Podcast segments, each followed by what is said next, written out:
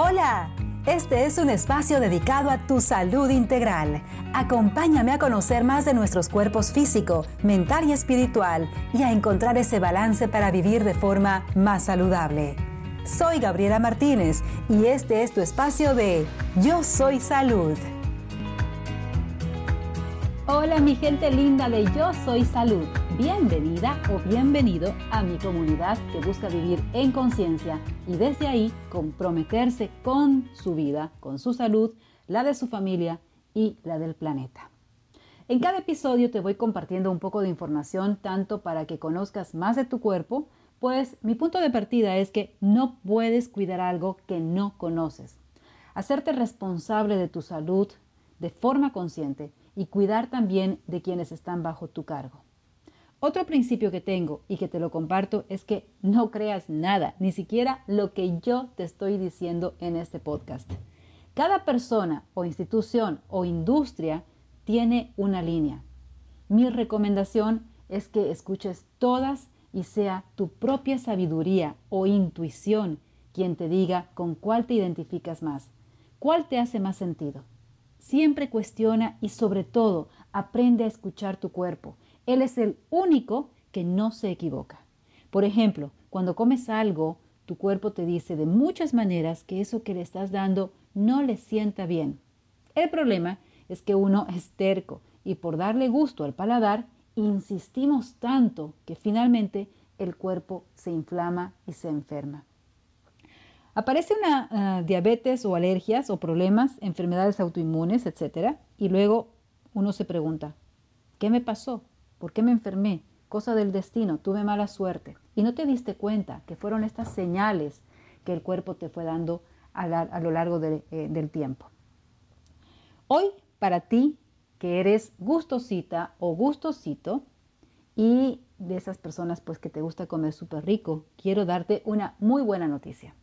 Puedes comer rico y saludable y sin culpa. Luego de esta entrevista podremos romper algunos mitos referentes a la comida.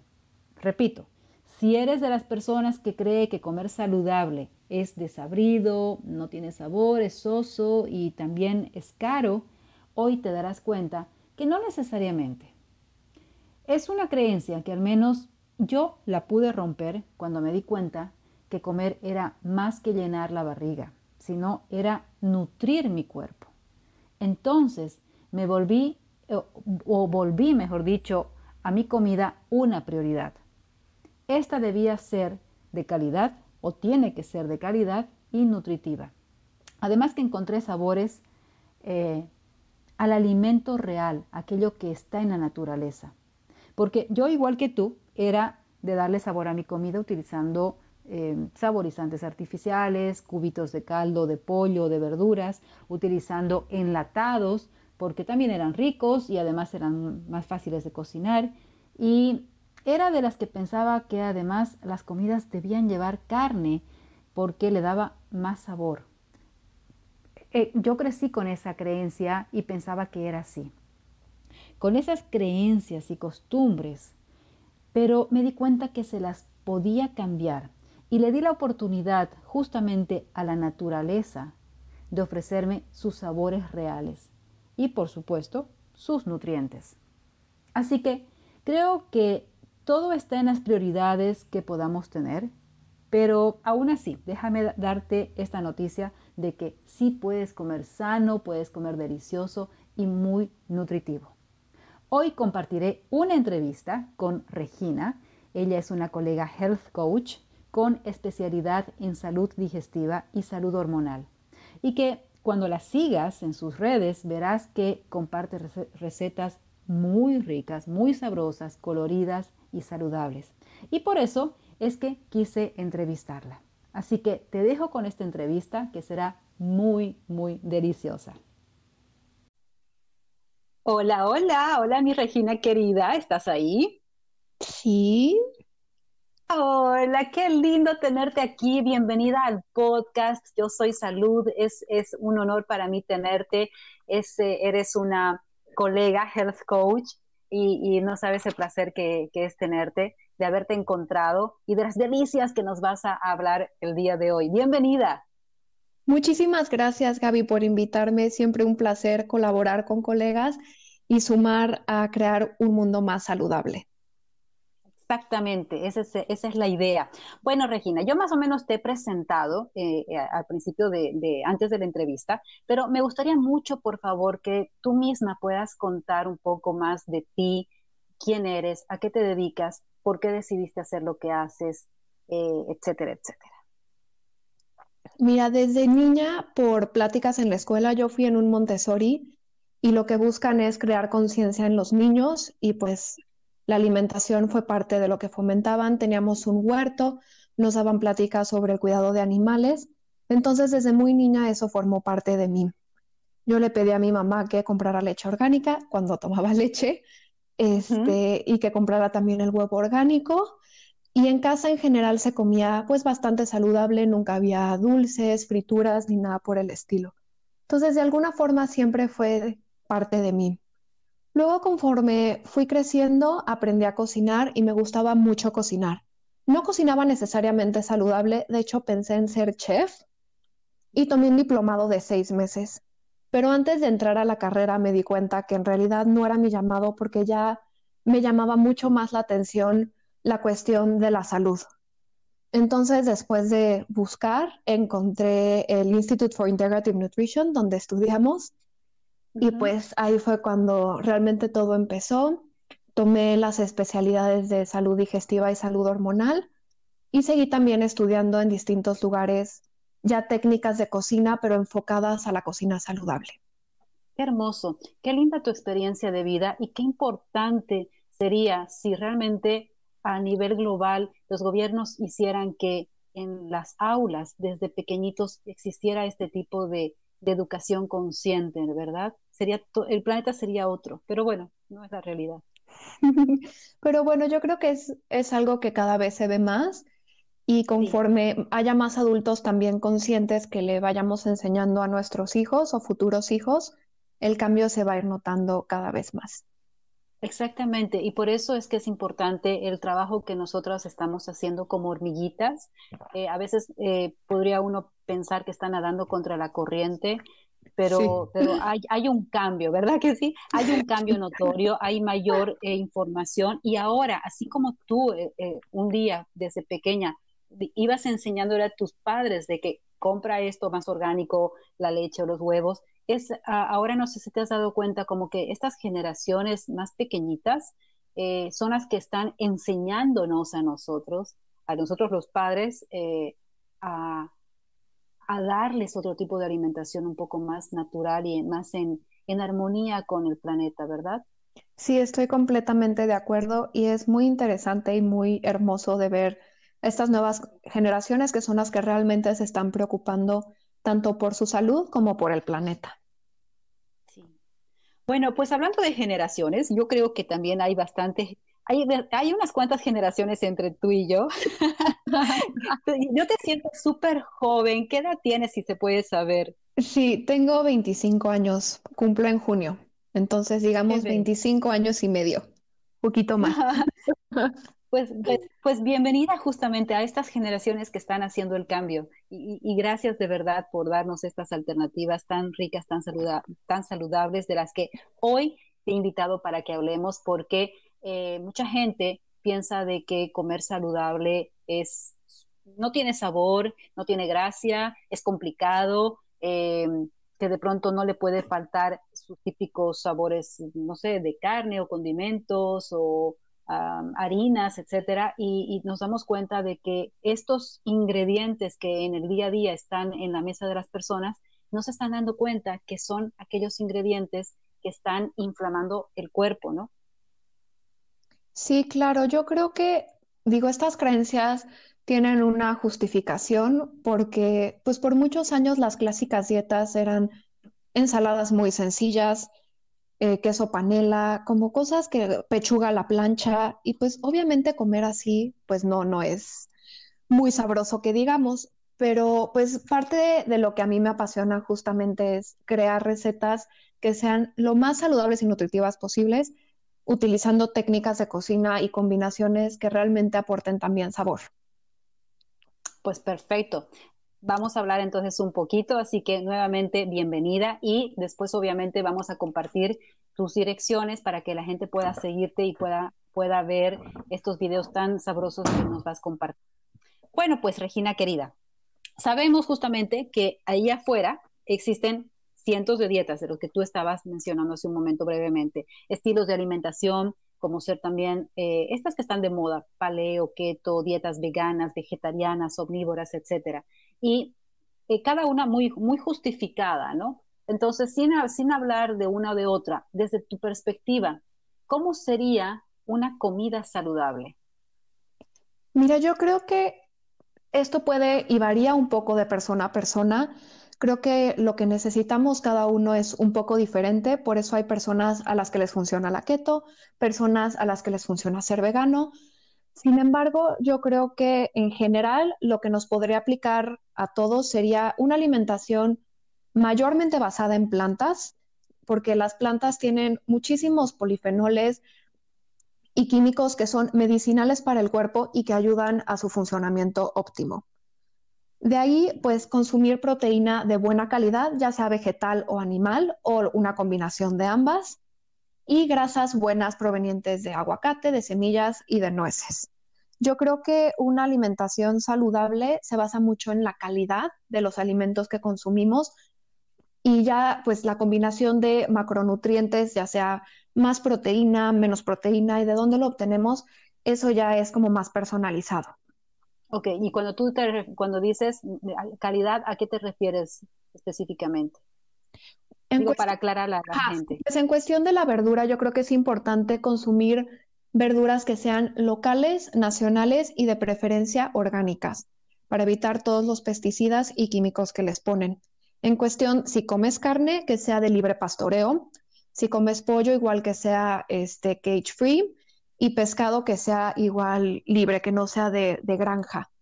Igual en los lácteos, de preferencia que sea leche de oveja, que sea libre de químicos, libre de hormonas. Entonces, eso es más o menos a lo que me refiero con la calidad de los alimentos que consumimos. Ok, súper. Bien que lo aclaras.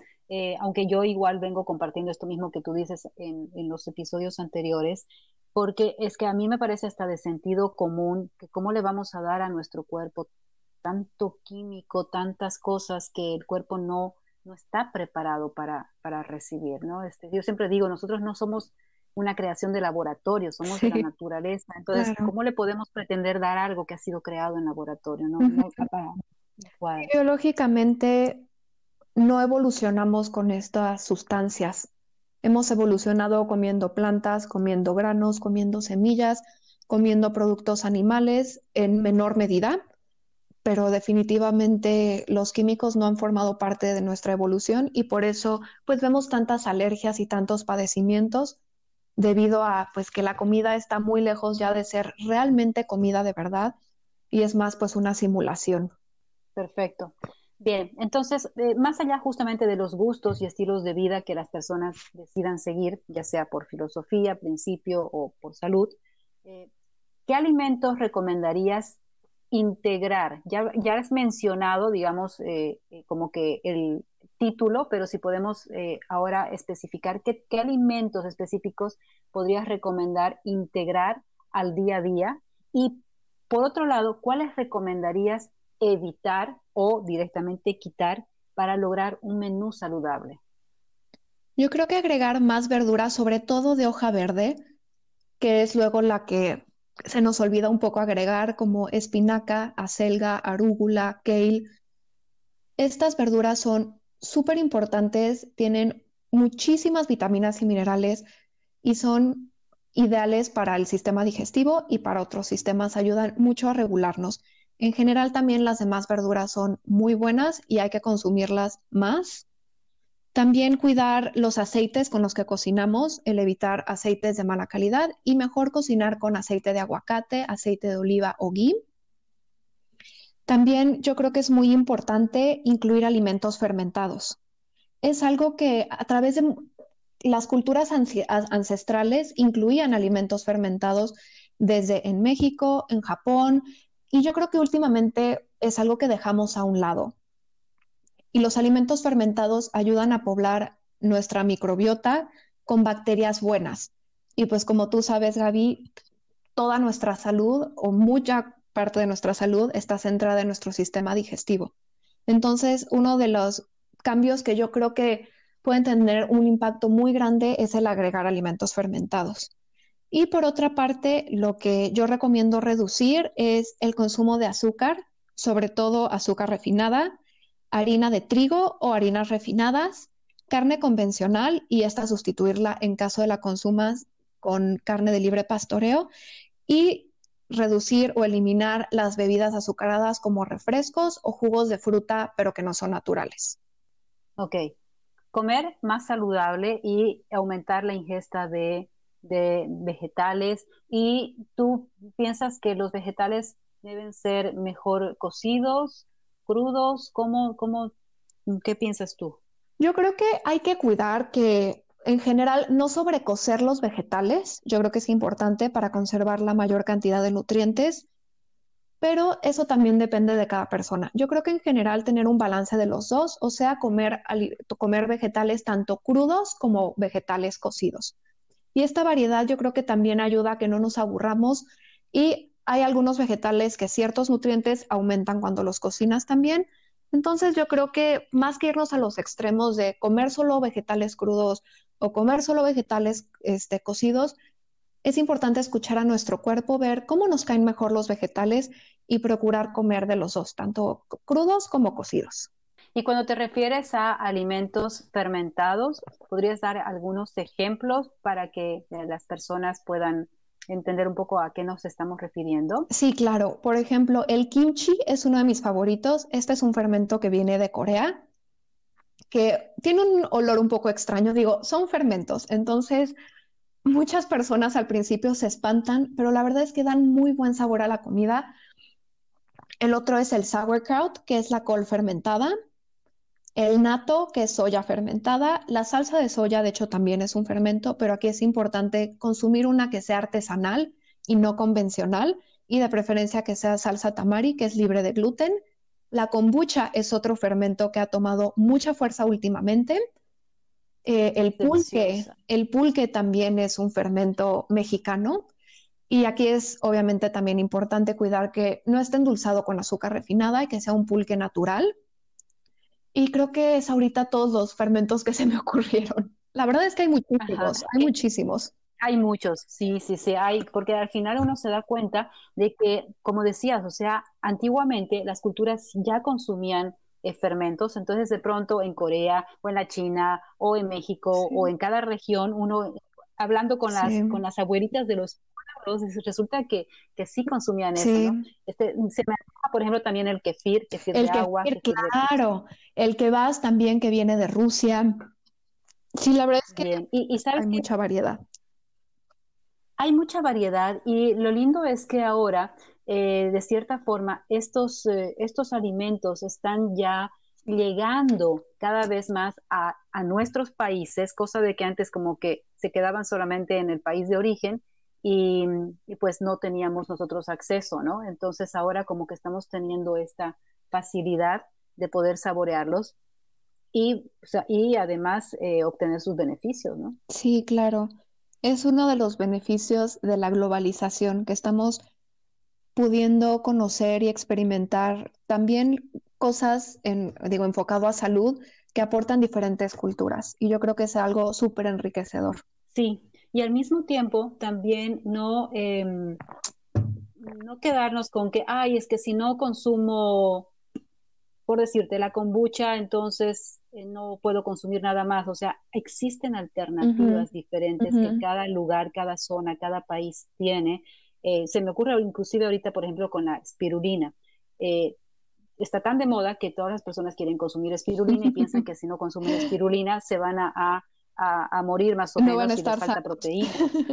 no van a estar sanos y no, o sea, la naturaleza, la naturaleza es tan linda y tan abundante que cada zona geográfica te ofrece algo muy parecido en, a nivel nutricional, ¿no? Entonces es cuestión de encontrarle un poquito y aprovechar este abanico de, de colores que nos dan la naturaleza. Claro. Y ver que si no te gusta algo, hay otras opciones ¿no? O sea, no es cuestión de, ay, no me gustó, no sé, la kombucha, no voy a comer nada fermentado, o no me gustó el kimchi, no, es como tener esa apertura de probar hasta encontrar los alimentos fermentados o las verduras o cualquier cosa que realmente nos guste y nos nutra. Sí, sí, tener esa apertura, esa disposición y saber de que ahí está tu medicina también. Exactamente. Bueno, pues, eh, y en cuanto a, a, lo que no nos recomiendas, ya dijiste, bueno, evitar eh, harinas, harinas refinadas, y lo mismo que el azúcar, eh, algo más. Que, pues, que te que recomienda evitar. Sí, pues yo creo que bueno, dijiste también el tema de carnes eh, más orgánicas, lo mismo que vegetales.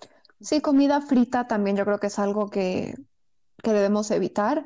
Y yo creo que lo importante es concentrarnos en incorporar las cosas buenas y que solitas las cosas que no nos hacen tanto bien se vayan reduciendo. Porque muchas veces cuando hablamos de no comas esto, no comas aquello, a muchas personas les da ansiedad y sienten que no van a comer nada. Como, bueno, si no como carne, entonces ¿cómo, no? Entonces, yo creo que sí podemos cambiar el enfoque un poco a, mira todos los alimentos que puedes consumir. A mí muchas personas, yo no soy vegana, pero no como carne. Y es como, bueno, ¿y entonces qué comes? Y yo digo, mira, pues como lenteja, como quinoa, como arroz negro, como mira esto, y es como, ¿qué es eso? ¿Qué es eso? Y es como, mira, tú pensabas que yo estaba restringida, pero en realidad muchas veces los demás son los que están restringidos pensando que la única forma de comer es comiendo un pedazo de carne, ¿no? Y yo creo que al presentar todas estas diferentes opciones, es hasta como inspirador, divertido, el, las distintas formas en las que podemos experimentar en la cocina y con nuestra alimentación y a la vez nutrirnos y sanarnos. Totalmente. Y, sabes, bueno, justamente lo que dices, eh, a mí cuando yo no como carnes tampoco hace ya 10 años, ningún tipo de carne, y eh, la gente igual me decía, pero ¿y qué comes? O sea, la naturaleza te presenta unas 2.000 variedades mínimo de alimentos y porque quites cinco, te dicen, ¿y qué vas a comer? y, es abrir la mente y ver que realmente hay muchas más posibilidades, evidentemente. Sí, completamente. Em, sí. Bueno, em, me gustaría que hablemos del sabor en las comidas. Tú que estás muy metida en la cocina y preparas platos deliciosos, me gustaría saber tu opinión acerca del eh, glutamato monosódico, o más conocido como ajinomoto. No sé si allá lo conocen en México como ajinomoto también. Em, en muchos... Ah, ok. No, tiene otro nombre. Glutamato monosódico, sí. ¿Sí? ¿Y, cuál, es cuál sería su nombre comercial en México? Pues yo creo que generalmente está puesto siempre como glutamato monosódico, según yo. Glutamato. Hasta lo que... Ah, ok, ok. Bueno, aquí lo venden comercialmente como ajinomoto eh, lo utilizan mucho los, eh, los restaurantes chinos y también otros restaurantes. Eh, inclusive en muchos hogares se emplea porque le da, es un condimento que realza el sabor, ¿no? Hace que sea supuestamente más sabroso. ¿Qué opinas al respecto?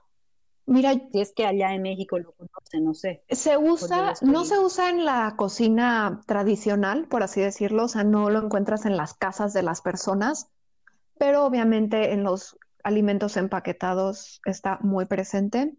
Yo lo que opino es, un poco retomando el tema que hablábamos hace rato de las cosas hechas en los laboratorios versus lo que nos da la naturaleza. Y el glutamato monosódico es un químico que estimula centros de placer en el cerebro. Entonces, pues es de alguna forma como una droga, ¿sabes? Entonces, es como un engaño, no es, yo creo, como por así decirlo, placer real. Y pues obviamente te acostumbras a obtener ese placer cuando lo consumes que no sabes conscientemente y luego cuando comes otras cosas que no lo tienen, como no estás recibiendo ese estímulo, no te sabe bien o más que no te sabe, sepa bien, no estás recibiendo ese estímulo de placer, entonces no te gusta y lo que buscas es pues obviamente el placer que genera el glutamato monosódico. Entonces yo creo que obviamente no es recomendable consumirlo, evitarlo lo más posible. Y la verdad es que es muy fácil comer delicioso utilizando especias. Creo que es algo que igual ancestralmente se utilizaba en todas las culturas y últimamente queremos que nada más con echarle sal ya le vamos a dar sazón a la comida. Y hay una gran variedad de, de especias que combinándolas podemos lograr sabores increíbles. También los fermentos, ese toque ácido que aportan, también ayuda mucho a dar sabor. Y el agregar, hay un programa en Netflix que me gustó mucho, que es ácido, grasa, azúcar y mm, sal. Entonces, ¿cómo combinando estos elementos logras el mejor sabor? Y obviamente, si usas sal o cosas saladas de buena calidad, grasa buena, vinagre de manzana u otro fermento, eh, y endulzantes naturales o stevia, y también, por ejemplo, no sé, fruta o verdura que es más dulce como la zanahoria y el betabel, combinando estos elementos puedes obtener muchísimo más sabor que nada más con glutamato monosódico, que como te digo, no es sabor real, es más que nada que estimula el cerebro para que pues cree una sensación. Para que te guste. exactamente. Claro, y, además que como dices, está presente en la mayoría o en gran parte de, los alimentos procesados, empaquetados, entonces tampoco nos están aportando absolutamente nada. Sí, no. Y pues obviamente a las empresas les conviene porque qué es lo que pues te tienen de alguna forma enganchado a esos productos y hace que lo consumas más, que no puedas comer solo una papa. El famoso dicho que creo que ya no es, pero que muchos años fue de sabritas, que era a que no puedes comer solo una. Y era como, no, no puedes comer solo una porque está lleno de glutamato monosódico. Entonces, pues es algo que es adictivo, aunque suene un poco fuerte, pero pues es la verdad. Sí, Sí, y después, sabes, eh, las chicas eh, con las que trabajo, muchas clientes me dicen, ay, pero es que tengo poca fuerza de voluntad. No va por la fuerza de voluntad, sino por un tema químico que está segregando tu cuerpo y te está pidiendo. Completamente. Y es igual con el azúcar. No es que nos falte mm, fuerza de voluntad, es que biológicamente somos una especie adicta al azúcar. Entonces, yo creo que cuando mm, vemos, cambiamos el enfoque y quitamos el como la autoflagelación de, ay, es que no tengo suficiente mm, fuerza interna y no puedo dejar las papas y no puedo dejar el azúcar y decir como, ok, no es tu culpa. Simplemente, uno, las empresas te están de alguna forma manipulando y creando productos que están llenos de glutamato monosódico y azúcar para que estés adicto y pues es algo biológico. Entonces, yo creo que eso es algo muy, muy bonito de alguna forma el el cambiar el chip un poco en eso y sanar desde el amor propio en lugar de odiarnos por creer que no tenemos la suficiente fuerza de voluntad. Correcto, correcto. Y amarte tanto que realmente quieras ofrecerle a tu cuerpo algo de calidad. Sí, claro. Mira, y esto que dices, por ejemplo, de que las especias son las que también una combinación le van a dar ese sabor o esos sabores diferentes, especiales, estoy totalmente de acuerdo contigo porque cuando yo empecé a hacer todo este cambio de alimentación, eh, de pronto además me volví más curiosa de, ver qué nuevas recetas podía empezar a cocinar en casa que no sean las típicas tradicionales, digamos, de mi país o las que uno crece, con las que crece, sino que de pronto empiezas a ver que recetas, digamos, vegetarianas con sabores de Tailandia, de la India, de la China, o sea, de México, hay una tanta variedad de sabores diferentes que, es una maravilla, es un placer comer. Sí, la verdad es que sí. Y como tú dices, estamos luego acostumbrados nada más a, los, nuestros sabores locales, que digo, son deliciosos. Al menos la cocina mexicana es espectacular. Sin embargo, eso no quita que pues, los sabores de Italia, de Francia, de Japón, de China, de Sudamérica, también tienen muchísimo que ofrecer y en general, ancestralmente, todos son bastante sanos. Entonces, se puede aprender e incorporar muchísimo de, pues, de toda la variedad de culturas que somos muy afortunados de tener en este planeta. Exacto, exacto. Bueno, ahora te voy a preguntar un tema que quizás será muy polémico. Una de las cosas que aprendí cuando hice este cambio en, en mi vida fue lo que te decía, permitirme ver y vivir el mundo diferente a como había sido criada y de las costumbres de mi sociedad. Siempre fui además Mm, medio de ir en contra de la corriente, así que disfruté mucho esta etapa del cambio. ¿Tu lado rebelde? Sí, de verdad. Rebelde, lo admito, sí, de verdad, lo admito. Ya me caes mejor. Perdón, ya me caes mejor. bueno, me alegra mucho. Bien, entonces me, me, encantaba ser diferente y hacer las cosas de una forma diferente, ¿no? Y era la bicho rara. Entonces, una costumbre muy, muy arraigada es que un plato de comida sí o sí debe tener carne, porque si no, no es comida, o porque la carne le da su sabor, o porque te falte la proteína, o porque le da sabor. Hoy en día se sabe que el alto consumo de carne, carne roja especialmente, está relacionado con el cáncer de colon y además la cantidad de hormonas y antibióticos que estos animalitos reciben terminan también en el cuerpo de la persona, afectando poco a poco la salud, sin contar la toxicidad de sus gases al medio ambiente, ¿ah? afectando poco a poco también la salud del planeta, ¿no? Entonces, eh, la tendencia es que ahora eh, la gente está empezando a darse cuenta y está eh, disminuyendo, por lo menos esa sería la recomendación, ¿no? Que se disminuyan las raciones. Y es que nadie dice que no comas carne, come carne, pero como bien tú decías, que sea criada un ganado criado en pastizal. Entonces, sin entrar en la polémica, lo que me gustaría preguntarte es si la carne, a tu parecer, debe estar en un plato, aunque medianamente ya, me ya entiendo un poco cuál sería la respuesta, porque tú tampoco no comes carne, pero un poquito en tu experiencia dentro de la cocina, eh, ¿realmente le da sabor o cómo se puede reemplazar? Mira, yo creo que, digo, primero que nada, yo respeto lo que cada quien elija comer. Si a alguien le gusta mucho la carne, obviamente como tú dices, si hay algo en lo que vayas a invertir en la calidad, tiene que ser en la carne. Puede ser hasta que comas, no sé, verdura convencional, pero que tu carne sea de libre pastizal y sin hormonas y sin químicos. Pero fuera de eso, yo que no como carne, yo la verdad no la extraño en lo más mínimo. Y estoy segura de que puedes estar muy bien alimentado sin el consumo o reduciendo la carne. Yo creo que también venimos de una cultura, esto es más reciente, de la proteína. Y pues ya se ha comprobado que no necesitamos tantísima proteína como la que consumíamos de desayuno, comida y cena y en las tres comidas comer producto animal. No es necesario y como tú dices, tiene un efecto muy tóxico en el cuerpo. De hecho, yo creo que es muy interesante el encontrar cómo preparar los vegetales de tal forma que sepan espectaculares y que claro que se puede. Di un taller en diciembre de cocina navideña saludable y un platillo fue la coliflor rostizada como si fuera pavo, por así decirlo, la coliflor entera con una salsa romesco muy buena y una señora que tomó el taller que no es vegana ni vegetariana, que sí llega a comer carne, me dijo que la preparó y que todos en su familia estaban muy sorprendidos de que un vegetal pudiera ser el protagonista de un platillo, porque generalmente estamos acostumbrados a que sea la carne el protagonista y que los vegetales acompañen.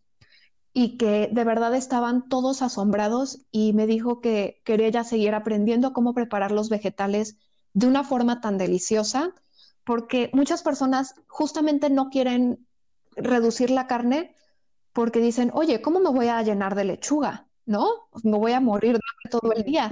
Y la realidad es que eso no es necesario. Hay forma de comer vegetales de forma espectacularmente deliciosa. Obviamente no te vas a quedar con hambre. De hecho, el día de ayer comí, era arúgula, arroz negro, este, y unos betabeles rostizados con un ranch que hice a base de semillas.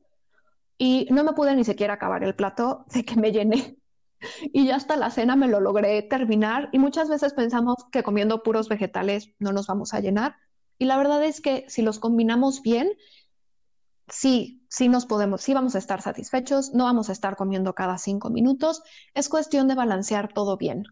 Súper, me encanta lo que dices porque de verdad que es algo que eh, yo muy de cerca, hay, integrantes en la familia que, que tienen esta creencia y bueno, uno sale afuera eh, y entre los amigos y todos dicen, no, es que un plato sin carne no es, no es, no es plato. Eh, y, y, como dices, eh, con el coliflor, por ejemplo, con esta receta que hiciste para Navidad, es que el coliflor es tan, tan multifacético que se presta para hacer todo, ¿no? Y recién lo publicaste, hiciste un video delicioso que por favor les invito a que vean tus videos en YouTube y por, repito, después vamos a poner eh, o nos vas a indicar tu dirección, pero es que hay formas tan creativas, tan ricas, tan fáciles de preparar. una de las razones también por las que nos llenamos cuando comemos, eh, cuando sabemos combinar bien un plato que no lleva carne, es porque está tan bien nutrido que le estás ofreciendo a tu cuerpo los nutrientes que necesita. Entonces no te pide más, ya está con, digamos, poco entre comillas, ya le diste todo. Completamente. Ahorita que tocaste ese tema, me acordé de los distintos tipos de hambre y un hambre que llegamos a tener es el hambre nutricional. Entonces, si estás comiendo muchos alimentos chatarra, aunque los estés comiendo en grandes cantidades, no le estás dando a tu cuerpo los nutrientes que necesita. Y por eso te manda constantemente señales de hambre porque dice, a ver, le voy a seguir dando hambre, a ver si en algún punto me da algo que valga la pena para cubrir yo las necesidades que tengo de vitaminas y de minerales, porque con la dieta convencional es muy raro que alguien esté deficiente en proteína. Entonces, son más las vitaminas y minerales en las que pues una dieta convencional es deficiente. Entonces, por eso manda el cuerpo estas señales como de, ya sé que acabas de comer hace una hora, pero pues lo que me diste no me sirve entonces, a ver si ahora sí me das algo que valga la pena y te voy a seguir dando hambre. Y como tú dices, cuando sí estás nutriendo bien a tu cuerpo, él es como de, ay, muchas gracias, con esto tengo, no necesito más, ¿sabes? Hasta el rato. Sí, y no necesitas sentirte llena, con el estómago a tope, porque ya le Exacto. Sí, eso es algo que, que, que, la gente tiene la, bueno, la idea de que cuando estás llenita y cuando ya empieza a, tienes que aflojar el, botón, es que, ah, ya, ya le diste a tu cuerpo lo, lo que quiere y no es así, porque al rato, como dices, te pide nuevamente comida y ¿qué es lo que le das? Un pancito, una tortita, un queque y entramos a este círculo donde todavía no le estás dando los Completamente. Yo creo que ahorita que dijiste lo de dar el botonazo, uno de las, porque uno sigue aprendiendo y por más que es lo que estudiamos y estamos preparadas en esto, uno lleva también su propio proceso, ¿no? Y totalmente, yo soy de constitución bastante delgada y pues eso también, pues en la infancia y todo eso hay bullying también a los flacos. Entonces, yo era todavía a veces de comer como más, ¿no? O sea, sano, pero como comer más justamente para pues no bajar de peso sí hay hay personas que eh, tenemos ese problema. Y hasta que dije como, ok, o sea, esto está afectando mi digestión. Entonces, pues mira, también aceptar que pues uno tiene una constitución, ya sea delgada, ya sea media, ya sea un poco más gruesa, y no puedo estar forzándome a comer de más. Entonces, en cuanto yo me sienta satisfecha, que ya no, no tengo hambre, pero tampoco estoy dando el botonazo, ahí es donde tengo que parar. Y eso no sabes cómo Gaby ayudó a mi digestión. Ese, ese pequeño cambio que no es realmente el qué comer, sino el cuándo parar de comer. Y realmente escuchar a mi cuerpo cuando dice, ya me diste suficiente, gracias, no necesitas seguir comiendo. Muy buen consejo y gracias por compartirnos tu, tu experiencia. Eh, una cosa tan simple que puede hacer la diferencia ¿no? a, tu salud. Gracias. Y sabes, eh, Regina, hoy más que nunca eh, el cuerpo se está enfermando, o sea, la gente se está dando cuenta que su sistema inmunológico, que su cuerpo, su organismo, no está en la capacidad de poder defenderse. Entonces, qué importante es que hoy, con estas charlas que estamos compartiendo, eh, realmente la invitación es que las tomen en cuenta, empiecen a preparar algo diferente, a preparar comida casera y no comprar tanto. Es decir, quieren comprar, está bien un domingo de vez en cuando, pero coman más comida real, darle al cuerpo estos nutrientes que, que precisa, ¿no? Y no tanta, tanta contaminación, tanta toxicidad. Es importantísimo. Suena un poco como disco rayado, pero es que hoy la gente está necesitando tomar cartas ya, ¿no? Y esta es la invitación, Regina. Sí, yo estoy de acuerdo. Creo que si algo podemos sacar positivo de la pandemia que estamos viviendo es el realmente cuidar nuestro cuerpo, porque esto es un reflejo claro de, como tú dices, de nuestro sistema inmune debilitado y de todas las enfermedades eh, como obesidad, diabetes, que pues hacen, uno digo, obviamente mucho más propensos a cualquier enfermedad, pero se está viendo muy claro con, con el COVID. Entonces yo creo que si algo, digo, la pandemia nos ha dejado muchas enseñanzas, sin duda, pero yo creo que una de ellas ha sido el que si no tenemos salud, honestamente no tenemos nada. Porque hasta si tienes muchas cosas materiales y no tienes salud, ni siquiera las puedes disfrutar realmente. Cuando no te sientes bien, no quieres hacer nada. Entonces yo creo que el invertir en nuestra salud es de verdad la mejor inversión que podemos hacer. Sí, y mira, eh, mucha, una de las otras creencias es que comer saludable es caro y, más bien enfermarse es más caro. Completamente. Este, digo, obviamente uno puede comer las superfoods exportadas de Timbuktu si uno quiere y está bien, ¿no? Eh, obviamente sí es más caro y el otro día fui yo a una tiendita de abarrotes y dije, a ver, o sea, nada más por, digo, fui por unos plátanos, pero dije, a ver, voy a ver, había este, empleados de construcción y dije, voy a ver qué se están llevando. Y la mayoría se estaban llevando refrescos, eh, como gancitos o cosas así, y tortillas, que digo, las tortillas de maíz, hasta eso digo, no son para nada el peor alimento, entonces, bueno. Pero dije, ok, eh, las cosas que eran más saludables como nueces o semillas empaquetadas, pues sí son más caras que pues las porquerías que te venden. Entonces, por una parte, creo que puedes comer saludable y económico, porque obviamente pues la fruta, la verdura nacional y de temporada son accesibles. Muchas nueces y semillas como la semilla de girasol, la semilla de calabaza, la linaza también son accesibles. El avena es accesible, el amaranto. Este, sin embargo, los las, lentejas y las legumbres, bueno, o sea, sí, sí son muy accesibles, pero a veces cuando comparas unas papitas contra una bolsita de semillas, sí te va a salir más barata las papitas. Pero vale la pena comprar las semillas. Entonces sí puede ser que comparando con la peor porquería, sí, sí es regalada, porque está hecho con ingredientes que son súper baratos y de pésima calidad. Entonces, pues sí no te pueden vender eso muy caro porque pues es pura porquería. No, tiene exactamente correcto. Entonces, pero como tú dices, pues sí, sí hay que invertirle lo que puedas, ¿no? O sea, si puedes comprar ahí y macha, qué bien, es, no es necesario, pero si así lo quieres, está padrísimo. Pero que cuando se trate también de invertir un poco en la salud, yo creo que es muy recomendable porque como dices, si no después vas a tener que invertir pues en medicamentos y en otras cosas que pues mejor disfrutar de una alimentación saludable, ¿no?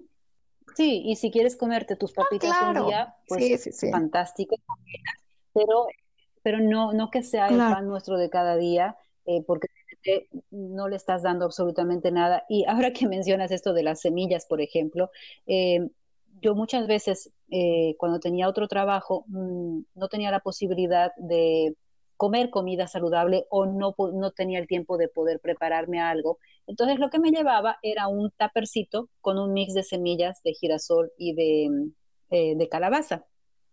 Y mis colegas se porque me decían, ay, pareces pajarito comiendo, ¿no? Sí, y además, bueno, que llevaba mis higos y mis, mis ciruelas secas, ¿no? Em, entonces yo feliz estaba, pero me sentía tan satisfecha y es más, con poca cantidad, que sí evidentemente, si las papitas con las semillas, las semillas van a ser un poco más caras, pero con poca cantidad que me comía, es que me llenaba. La gente no me podía, no, no creía cómo yo me llenaba con tan poco. Eh, y es porque estaba recibiendo todos los nutrientes y no me daba hambre hasta la noche. Entonces, comes poco, pero comes calidad. Entonces, no es como las papitas que te comes otra vez, luego te comes tu pancito y la suma, la suma, al final se hace más caro que tus semillas. Sí, yo creo que tienes razón. En comparativo, pues de todas las cosas que tienes que comprar, como generalmente están hechas de harina refinada, o sea, no tienen ni proteína ni grasa buena, pues obviamente les da hambre a los cinco minutos. Y con las nueces, con las semillas y con la fruta, pues obviamente vas a estar saciado por mucho más tiempo y mejor nutrido porque pues está mejor balanceado. Como tú dices, algo súper sencillo es semillas y frutos secos o una fruta, carbohidratos de lenta absorción, proteína y grasa buena. Bye, no necesitas nada más, ¿no? Exacto, nada más simple, ni cocción, ni absolutamente nada. Y, repetimos, no es que es para comerlo todos los días, pero te salva como me salvaba a mí. Y, es un snack saludable este, y, delicioso, práctico de llevar. Pero bueno, es, es parte un poco de, esta em, poca falta de educación que se tiene, em, este desconocimiento, porque obviamente la industria te, te, mete tanta información de come esto, que es fácil, que es rico, que es sabroso, que es feliz de paso. Entonces, claro, la gente va a eso, ¿no? Sí. Sí. Bueno, pues a ver, ya que hemos entrado a terrenos sinuosos de costumbres en una cocina o de formas de preparar los alimentos, otra de las cosas que me encantó cuando entré a este mundo es saber que en nuestro planeta tenemos muchas alternativas para cocinar diferentes a las típicas, como ya estábamos hablando. Alternativas, además, que son saludables y que yo por lo menos no me podría ni imaginar que existían. Hoy existe una tendencia, hace 10 años cuando yo comencé, estaba comenzando y como que, eh, por eso es que además me miraban como que era la red loca, ¿no? Pero hoy la tendencia a la comida sin gluten, sin azúcar, sin carnes, sin harinas, sin lácteos. No sé si te pasa, querida Regina, pero en charlas con amigas o en la familia, si te escuchan decir eh, eh, esto como que he preparado un, queque sin, sin, harina, sin gluten, sin lácteo y sin huevos. Entonces, ¿y qué, estás comiendo? ¿Bocaditos de aire? no, entonces, es posible, por favor, es posible comer sin estos ingredientes. Claro que sí. Y volvemos a lo mismo, o sea, eso es solo como una pequeña porción, o como que sin gluten. Bueno, pues hay harina de almendra, hay harina de coco. Ayer hice unas galletas que quedaron espectaculares con harina de semilla de girasol, harina de avena, de amaranto, o sea, de garbanzo, ¿no? O sea, todas estas harinas que se me vinieron ahorita a la mente y la única que estás dejando a un lado es la harina de trigo. Y mira todas las demás opciones que ahorita nada más, pues porque me pasaron por la mente, pero hay muchas más. Sin azúcar, igual, bueno, hay miel de abeja orgánica, hay miel de maple, jarabe de coco, azúcar de coco, dátil, stevia, monk fruit, ¿no? Igual dejaste un alimento y hay muchísimas más opciones. Exacto. E incorporar eh, la carne. Bueno, lenteja, que es mi forma favorita de sustituir la carne, es con lenteja germinada. Entonces hago hamburguesas, eh, lasaña, este, el shepherd's pie, no sé, cualquier receta que, lleve como carne molida o algo así, siempre lo sustituyo por lenteja y queda increíble. Eh, de hecho, hoy vamos a comer un hot dog y en lugar de la salchicha va a llevar zanahoria, una zanahoria hecha al horno con especias así que queda increíble. Entonces, claro que se puede y yo creo que justamente hay muchas más opciones que las opciones que uno cree que está dejando a un lado. Y además que estás incorporando nuevos sabores, colores ricos o deliciosos a, la, vista. Y a los niños esto pues este, les llama la atención, sí, ¿verdad? Yo creo que, y más sobre todo si tú les enseñas a los niños desde chiquitos a alimentarse sanamente y obviamente tú siendo el ejemplo, porque pues si tú le dices a tu hijo, no, pues cómete la verdura y tú te estás comiendo una dona, como que no le va a hacer mucho sentido, ¿no? Entonces yo creo que para los niños es muy importante predicar con el ejemplo porque están viendo todo el tiempo lo que uno está haciendo. Y yo digo, no tengo hijos ahora, entonces no estoy hablando por experiencia, pero de lo que he escuchado y pues la verdad es que para mí tiene mucho sentido.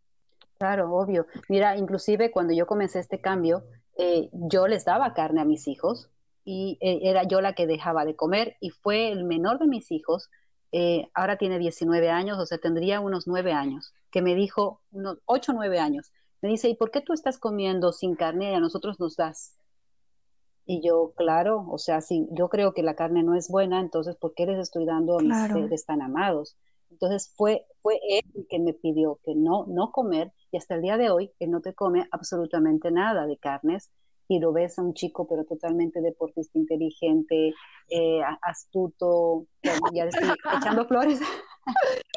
es que es para que se den cuenta las mamás de que mm, existe esta posibilidad muy saludable de alimentar a nuestros hijos y, pues de no darles toxinas, ¿no? Este, eh, lastimosamente, claro, nos piden, ay, pero comprame el, qué sé yo, azucaritas, los cherrios, los estos, y uno dice, ay, sí, papito, come esto, pero es porque desconocemos y no quiero que aquí que las mamás se sientan culpables, ni mucho menos, es simplemente porque yo lo hacía también con mis hijos, hasta que me di cuenta de que, no, hello, esto no es alimento, les, estoy perjudicando con tanta azúcar, con tanta contaminación. Y mira, por desgracia, Es, conocer por desgracia, las empresas están aprovechando de pues este cambio de buscar más salud y en muchos cereales para niños he visto que ponen como adicionado con vitaminas y minerales, como cosas así que te hacen pensar que es un cereal o un snack o un lo que sea mejor,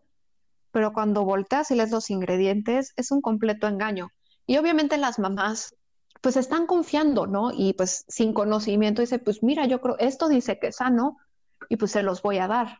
Claro, si lo venden y lo aceptan, si lo autorizan, es porque debe ser bueno. Sí, una, una cosa justamente con lo que dices es que yo a mis clientes les digo cuando estamos en una en un proceso, digamos, de hacer la prueba, cómo se sienten dejando de consumir harinas de trigo, em, les digo, ojo, que consumir sin gluten no es sinónimo de buena salud, porque igual te compras eh, y, como dices, ves en los ingredientes, ok, no tiene gluten, pero está achacado de azúcar, entonces estamos igual.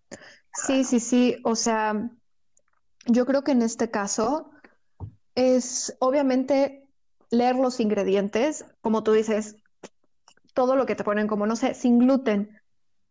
Lees los ingredientes y como tú dices, lleno de azúcar y no está hecho con harinas que valgan la pena, como la harina de almendra, eh, de coco, de alguna semilla, hasta de avena, que sea sin gluten. Y usan puras arenas, harinas, no sé, de fécula de papa, de pues, cosas que la verdad no te aportan a la salud. Entonces digo, a menos de que tengas una intolerancia o una alergia al gluten, pues no es como que estás tomando una muchísimo mejor opción, ¿sabes? Sí, y además que mm, no dejan de ser harinas que ya han sido procesadas. otra cosa que es, mm, creo conveniente aclarar, que un alimento, por muy saludable que pueda ser, si lo comes en exceso, también te puede hacer daño. O sea, comer mucha almendra, comer mucha nuez, también a lo mejor te sienta muy pesado, mucha grasa para lo que tu cuerpo puede recibir, ¿no? Entonces, ojo con eso. Igual tomar mucha agua claro. puede indisponer. Sí, digo, ahí es como todo en exceso es malo, ¿no? Y el exceso para uno es diferente a un exceso para otro. Igual y yo tolero muchísimo más, no sé, los carbohidratos y otra persona no, y le caen mejor comer más grasas. No, es, yo creo que es muy importante escuchar a nuestro cuerpo para darle realmente lo que él particularmente necesita. Exacto, totalmente de acuerdo. Eh, no sé si podrías nuevamente mm, como que eh, nombrar todos estos reemplazantes para que la gente pueda ir tomando nota. Me hubiera encantado que nos compartas alguna receta, pero obviamente es, difícil y por el tiempo y todo imposible, pero para eso está tu canal de YouTube, que por favor invito a las personas a que, a que vean y te visiten eh, y practiquen esas recetas deliciosísimas. Eh, entonces, eh, como no es posible compartir una receta, no sé si podrías por, lo menos darnos unos tips de qué alimentos, así de lo que te, se te viene a la mente lo más rápido, para sustituir, por ejemplo, el gluten, para sustituir el azúcar o la leche de vaca o las harinas, eh, bueno, en general. A ver, ¿qué se qué Mira, en general, para el gluten, yo lo que recomiendo es sustituir por harina de almendra o de semilla de girasol. En caso de que pues, seas alérgico a las nueces, la semilla de girasol es una muy buena opción y es además mucho más económica que la almendra. La harina de coco, que es un poco Difícil cocinar con ella porque absorbe mucho el agua, pero también se puede utilizar eh, la avena molida, que es igual súper económica y es mucho más nutritiva que, la harina de trigo, el amaranto molido, este, mm, creo que ahorita son las que se me ocurrieron, creo que hace rato dije más, pero bueno, en cuestión... Ajá, la, harina, de garbanzo, también. Ese es más que para postres, para como cosas más saladas, pero pues también funciona muy bien. Em, en cuestión del azúcar, bueno, pues endulzantes naturales y hay que tener mucho cuidado con la miel de abeja porque muchas que venden como si fueran naturales no lo son. Entonces, pues es importante buscar una y sí preguntar hasta en los mercados que la venden, oigan, es pura de abeja y generalmente te dicen la verdad. Este, y obviamente en cuestión de los endulzantes, aunque sean naturales, no nos podemos exceder. Por eso a mí me gusta combinar algún extracto de stevia 100% natural que no tenga eritritol ni otros químicos, o monk fruit igual natural sin químicos, con otro endulzante natural para que no sea este, tanta azúcar. Eh, para los lácteos, digo, ya hay en el mercado una cantidad increíble de, diferentes leches, pero también se pueden preparar en casa muy fácil. De hecho, tengo un video en YouTube de leches vegetales caseras. Puedes hacer leche de avena, leche de semilla de calabaza, leche de semilla de girasol, obviamente de almendra, de coco, de... y son muy fáciles de hacer. Entonces, hay... y la verdad es que saben muy rico. Y cada una como tiene un sabor diferente, yo creo que es hasta un placer este, tomar estas lechadas, por así decirle. Sí, totalmente, totalmente. Ah, para mí, eh, la leche de coco es la estrella, es la reina, sin despreciar a las otras, pero es que es otra A mí me gusta la leche de proteína de chícharo. tiene ah, mira, esa no la he probado. Como muy buena consistencia y no sé, a mi gato le encanta, es la leche que él toma, extrañamente. Un día fue como de, mm, me supo como más neutra, pero con muy buen cuerpo y sabor. Este, le dije, como, a ver, pruébala, y le encanta, y ahora él toma leche de chicharo. Eh, y también, sí, ya sé, también este, las nueces y las semillas puedes hacer cremas, eh, tipo requesones o quesillos, también utilizando nueces y semillas. Entonces, la verdad es que son muy versátiles las nueces y las semillas. Y como tú dices, digo, no, es que las comas en exceso, pero pues, digo, en general en una levada o en algo así, pues se utiliza poca, no está, no está el gabazo. Entonces, son una muy buena adición a una alimentación saludable, porque además te mantienen saciado por más tiempo. Entonces, evitan la que estés como picando otra comida. Qué rico, este, porque además, como dices, o sea, estás quitando una, pero estás incorporando muchas más, eh, con muchas, muchos más sabores, muchas más texturas, muchos más nutrientes inclusive. Entonces, es obviamente eh, saber que puede cambiar un poco la textura, puede cambiar un poco el sabor. Estás acostumbrado. Pero está bien, ¿sabes? O sea, es como de, mira, eh, estoy haciendo unos muffins para, para un proyecto especial, con ingredientes especiales así. Y yo le estaba diciendo a la señora que me los encargó, no, no van a quedar con la misma consistencia que unos muffins con gluten y así, pues porque no lo están llevando. Entonces es un poco también adaptar eh, nuestro paladar a estos sabores diferentes, a estas texturas un poco más rústicas y disfrutarlas, ¿no? Y el ya no buscar eh, pues las cosas que queríamos antes, ¿no? Si tendemos a buscar esa similitud y no, es que no puede ser porque es otra cosa. Completamente. Y no por eso significa que sea menos deliciosa. De hecho, a mí se me hace que hay una muchísima mayor como profundidad de sabores y de texturas y de olores y de cosas que estamos acostumbrados nada más como a que se vea bonito y que tenga muchísima azúcar. Bueno, es que de verdad que invito a que entren a, a tu página porque tienes tanto color, tantas alternativas ricas, eh, fáciles, que me encantó, así que, bueno, ya nos vas a dar a tus páginas, tus direcciones, pero antes, antes de despedirnos, me gustaría, no, gracias a ti por darme tu tiempo, y qué pena que estamos tan lejos, porque me encantaría probar todas tus recetas personalmente. Claro que sí. Un día nos veremos. Regina, ¿qué recomendaciones podrías dar para las personas que se están introduciendo a la cocina y a una vida. Yo creo que el primer paso es tener claro el por qué estás empezando ese camino. Es importante que venga de un lugar de amor propio para que así la motivación sea mayor y se sienta bien, en el sentido de que cuando hacemos algo por, ay, es que estoy muy gorda, ay, es que odio mi cuerpo, es una energía negativa. Pero en, en cuanto cambiamos esa perspectiva a quiero hacer estos cambios porque amo mi cuerpo, porque quiero estar sano, la fuerza va a ser muchísimo mayor y nos vamos a sentir bien cuando estemos llevando a cabo estos cambios, en lugar de que se sienta como una gran resistencia. La segunda que yo diría es empezar a hacer cambios paulatinos. Es mejor ir poco a poco para no frustrarnos en lugar de ponernos metas súper grandes que obviamente no vamos a alcanzar, y que terminamos diciendo, ¿sabes qué? Mejor no. El siguiente sería el rodearte de inspiración.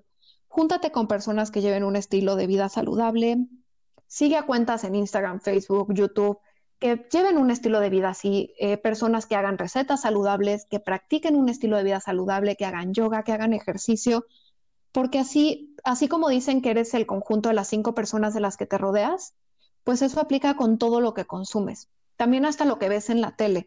En lugar de ver, no sé, programas de cocina convencional, buscar programas de recetas sanas, ¿no? O sea, que todo lo que recibas sea una inspiración para ti, para que sigues llevando un estilo de vida más saludable. Y por última, yo creo que esta es súper importante, es disfrutar el proceso. Al final del día es algo que nos hace bien, que te va a hacer bien y que pues nadie, nadie somos perfectos, todos cometemos errores, pero lo importante más que llegar a cierta meta es el disfrutar el proceso y el por qué lo estamos haciendo.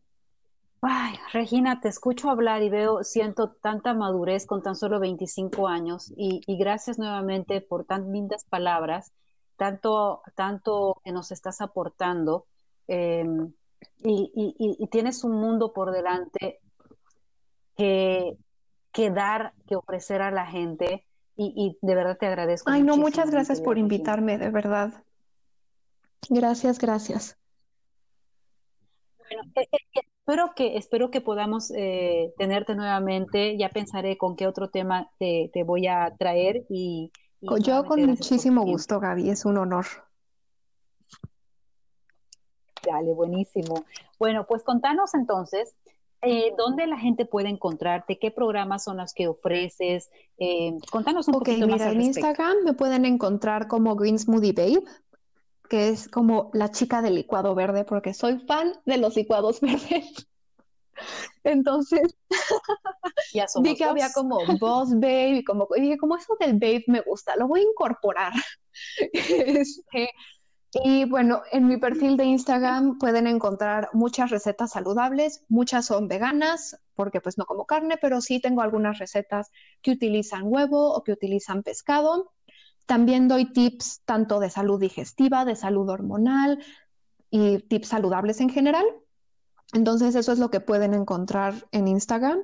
Luego en mi canal de YouTube me pueden encontrar como Regina Saludable. Ese está un poco más enfocado a recetas y también alguno que otro video en, cuanto a salud.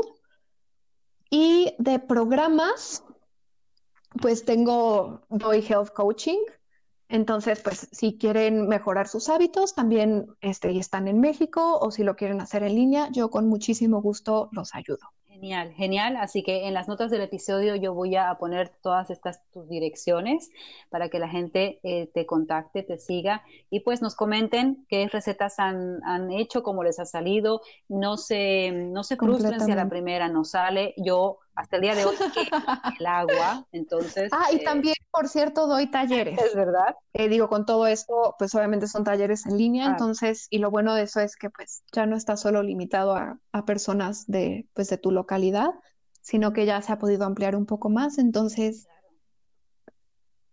si se inscribir. Buenísimo. Entonces la gente ahí que te siga va a poder saber cuándo ofrece los talleres. Kelly, súper, buenísimo. Bueno, pues Regina querida, hemos llegado al final. Eh, ya no sé en qué otro, de qué otra forma puedo agradecerte porque me ha encantado tu sabiduría, tu conocimiento que has compartido. Em, así que nada, eh, ya llegamos al final. Eh, quisiera, quisiera por favor, si me haces el honor de al final de, de mi despedida hacer el cierre con esta frase que es para mí una declaración muy poderosa que me ayudó mucho cuando hice el cambio de vida, porque de mí fue por un tema de, salud, y que justamente lleva el nombre del podcast, que es Yo Soy Salud. Entonces, como, como mi invitada querida, si quisieras hacer tú este, esta última declaración para terminar el... claro que sí, Gaby, con mucho gusto. Dale, entonces yo me despido.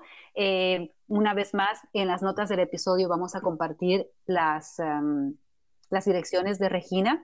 Em, Gracias una vez más por tenerte y eh, gracias al otro lado de, del micrófono por escucharnos, por seguirnos, por compartir este tipo de información, que la información no se quede solamente contigo, sino que comparte con tus seres queridos, porque estamos formando a nivel eh, global una comunidad de gente más saludable, más consciente, que vive en armonía con su cuerpo a nivel emocional, físico, y que es un derecho nuestra salud, nuestra libertad de elegir.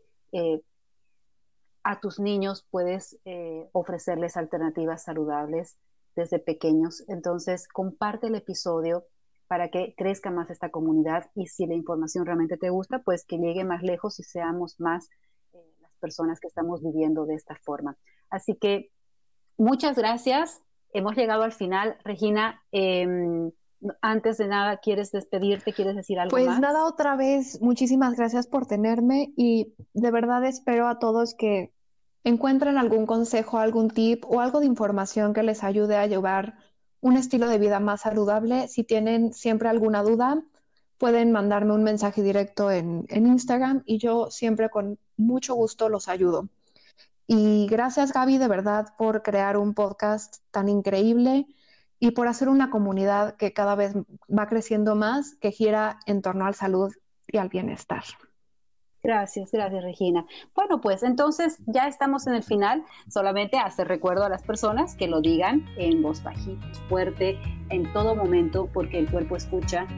Eh, es, importante que el cuerpo sepa esta gran declaración que tú eres. Yo soy salud, Regina. Gracias. Muchas gracias, Gaby. Yo soy salud es un espacio dedicado a tu salud integral. Acompáñame en un próximo episodio para conocer tu cuerpo y con más conciencia cuidar de él. Si deseas comunicarte conmigo, visita mis páginas de Facebook e Instagram. En la descripción del programa te pongo mis enlaces. ¡Hasta pronto!